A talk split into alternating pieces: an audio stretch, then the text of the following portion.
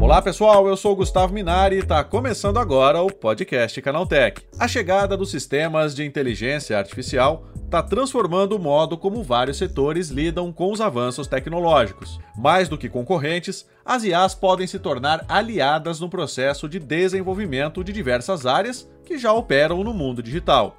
Um estudo do Núcleo de Transformação Digital da ISPM analisou mais de 3.400 faixas musicais do Spotify e do Deezer para entender quais características são necessárias para se chegar ao top 200 das mais ouvidas. Para falar mais sobre como a inteligência artificial pode influenciar gravadoras, produtoras e artistas, eu converso hoje com o professor Cláudio Oliveira, coordenador da pesquisa. Então vem comigo que o podcast que traz tudo o que você precisa saber sobre o universo da tecnologia está começando agora.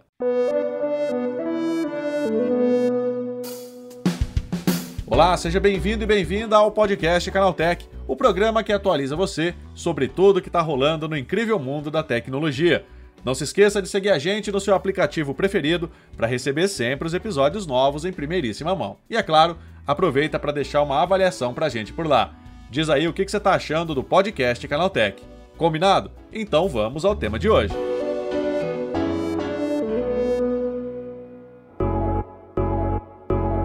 O segmento cultural, que já operava no meio digital no início da pandemia, passou a adaptar suas atividades e serviços exclusivamente para esse meio. Shows e musicais se transformaram em lives, novos modelos de inserções nas mídias sociais e um forte consumo nas plataformas especializadas passaram a fazer parte do que na época ganhou o apelido de novo normal. Agora, com a chegada dos sistemas de inteligência artificial, um novo modelo de negócios está ganhando cada vez mais espaço, auxiliando gravadoras, produtoras musicais e artistas na tomada de decisões.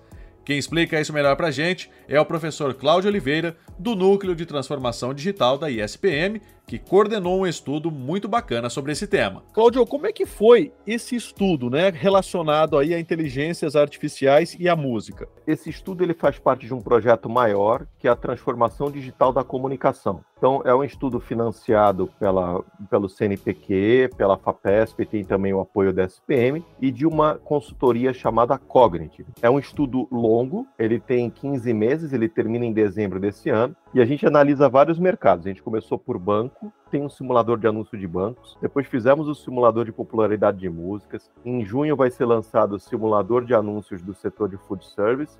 E tem mais três ainda para serem lançados até o final do ano. Então, esse simulador faz parte desse contexto maior e tem uma equipe que, somando todo mundo, dá umas 19 pessoas aí envolvidas nesse projeto. Então, eu represento uma equipe, tá, Gustavo? Acho que é importante eu agradecer todo mundo e dizer que eu represento a equipe. Tá certo. O simulador de músicas, especificamente, ele veio de uma inquietação aí dos pesquisadores, que era saber o seguinte: será que se eu aplicar inteligência artificial e ver quais são os padrões de uma música que faz sucesso e não faz sucesso, é possível eu simular resultados?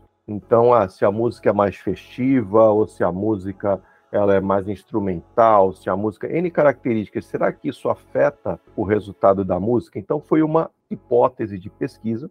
Essa hipótese foi testada. A gente fez uma coleta de dados de seis anos de Spotify e Deezer onde a gente pegou 3.446 músicas, metade da amostra músicas que fizeram parte do top 200 do Spotify, que foi o critério de sucesso, e a outra metade músicas que não chegaram lá. E aí a inteligência artificial analisou as características dessas músicas, as que deram certo e errado, e aí vieram regras, né, através do algoritmo, do que que faz mais sentido.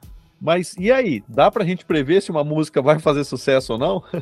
Dá da é, a hipótese foi validada. A gente conseguiu prever com uma acurácia bastante interessante aí, de mais de 80%, se uma música ela vai fazer sucesso ou não. E aí isso teve desde a etapa de treino ali da inteligência artificial e depois teve a etapa real, tipo, pega o simulador, pega uma música qualquer e vamos pôr lá para ver se ela vai fazer sucesso ou não. E aí como é que funciona, né? É um algoritmo, né? Como é que essa inteligência artificial ela consegue fazer essa previsão se uma música vai ou não fazer sucesso? Ele é um simulador, inclusive é um simulador que ele está no ar, tá?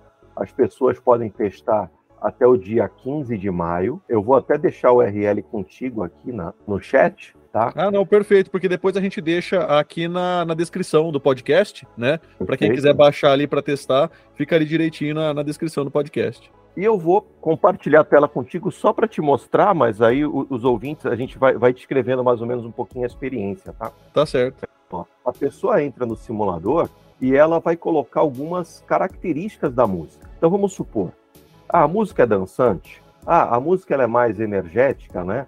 E aí a gente tem lá o que é uma música energética. Olha, é uma música que tem som mais rápido, alto, barulhento, né?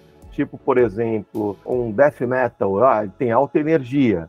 Já uma música de bar, pô, ela já tem uma energia mais baixa, entendeu? A gente procura explicar um pouquinho, né? Aí se a música é mais falada, tipo um rap, se é instrumental ao vivo, se tem positividade, se tem conteúdo explícito. Conteúdo explícito, isso faz com que diminua né, a, a, a possibilidade de é, execução das músicas, né? Tipo, já não vai rolar numa festa infantil.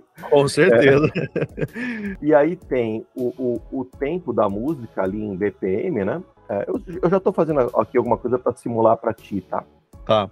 É, a duração da música aqui, eu vou pôr 2,20, número de artistas que fazem parte da música, quais são os gêneros da música. Aqui eu já estou falando uma que eu tenho de cabeça, tá?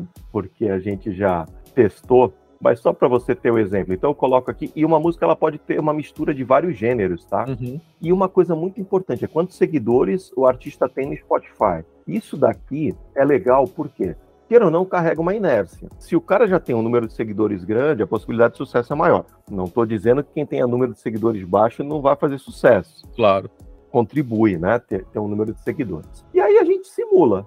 Ó, vou testar aqui. Olha, deu 96%. Aqui eu já sabia a resposta, tá? Porque aqui eu estou simulando o perigo do Léo Santana. Então, uhum. se tudo certo, é, ele saberia que a música ia fazer sucesso é, é, antes mesmo de, de, de, ter virado. Então, é, essa é a jogada, tá? Eu coloco as características da música e o simulador, aprendendo com mais de seis anos de histórico, ele vai calcular para mim a probabilidade de sucesso.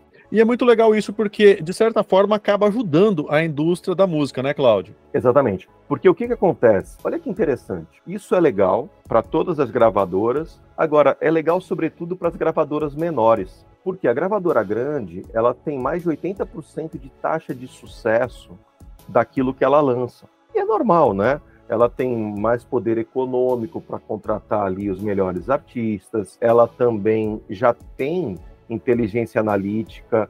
É, é, normal que numa gravadora dessa tenha uma área de inteligência de negócios e que já fazem esses tipos de cruzamento. Né? A gravadora pequena não. Então ela vai ter uma taxa de sucesso abaixo de 40%. Então isso aí pode até ajudar a democratizar para que a pequena também ela tenha acesso a esse tipo de conhecimento. E agora sim, é, vocês desenvolveram é, esse simulador.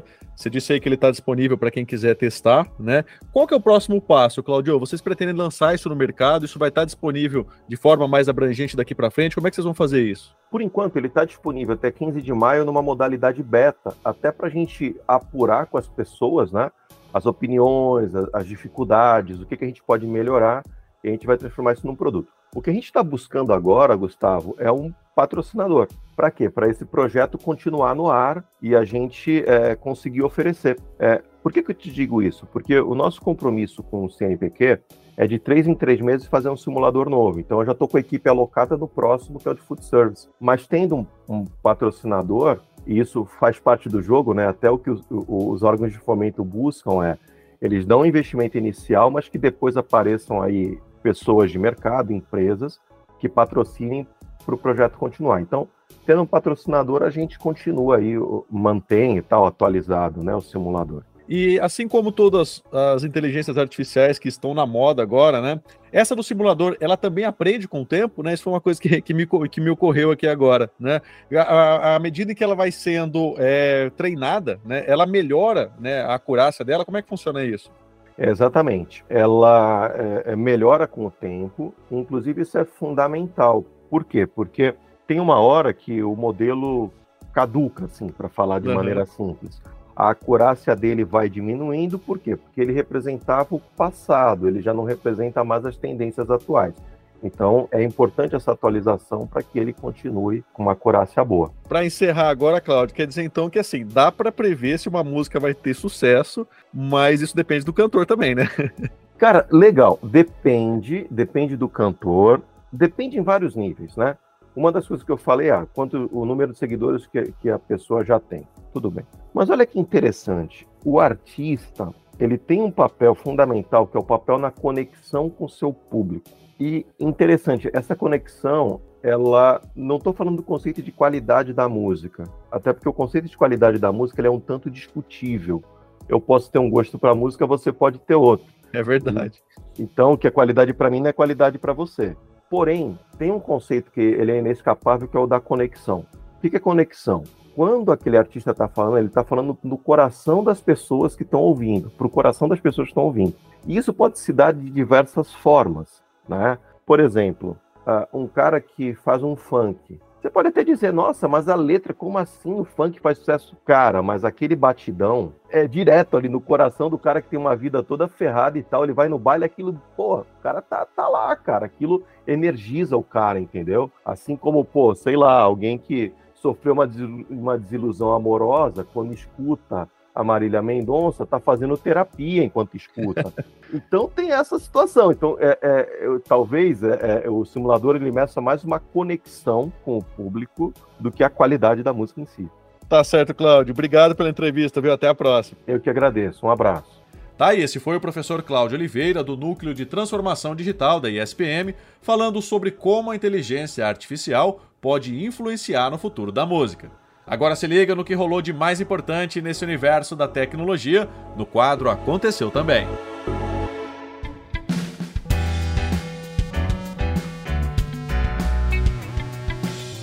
Chegou a hora de ficar antenado nos principais assuntos do dia para quem curte inovação e tecnologia. As primeiras amostras coletadas do lado afastado da Lua e trazidas à Terra podem ser obtidas pela China já no próximo ano Segundo o responsável pelo projeto, a China quer dar a largada para a coleta do material na região e planeja fazer isso na missão com lançamento programado para maio de 2024. Se tiver sucesso, a missão marcará a primeira vez na história em que amostras do lado afastado da Lua foram obtidas e trazidas à Terra. O Google lançou uma nova forma de fazer login seguro em sites e serviços compatíveis com as contas do Gmail. Agora é possível usar o recurso chamado Passkey para facilitar o acesso em todos os dispositivos vinculados, sem depender da inserção de login e senha.